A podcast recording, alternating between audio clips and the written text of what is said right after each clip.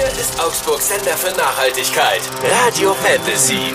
Mit eurem Nature Monday draußen vor der Haustür Sport machen ist immer noch am umweltfreundlichsten, am billigsten und auch einfach am unkompliziertesten. Laufschuhe an, rein in die Inliner oder aufs Rad gesprungen und dann geht's auch schon los. Wir können natürlich unsere Strecke beim Radeln und beim Joggen auch so planen, dass wir an einem Trimmdichtpfad vorbeikommen. Gibt's ja auch einige in Augsburg und im Fantasyland.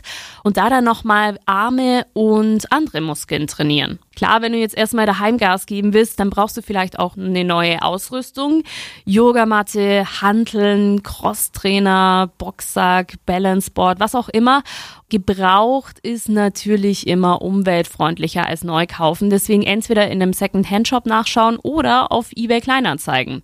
Und jetzt nur für den Fall, dass wir die Handeln nach zwei Monaten vielleicht nicht mehr ganz so häufig nutzen, einfach wieder zurück damit auf eBay Kleinanzeigen. Euer Nature Monday, nur auf Radio Fantasy. Präsentiert von Windhager, der Spezialist für nachhaltige Heizsysteme mit der Energie von morgen.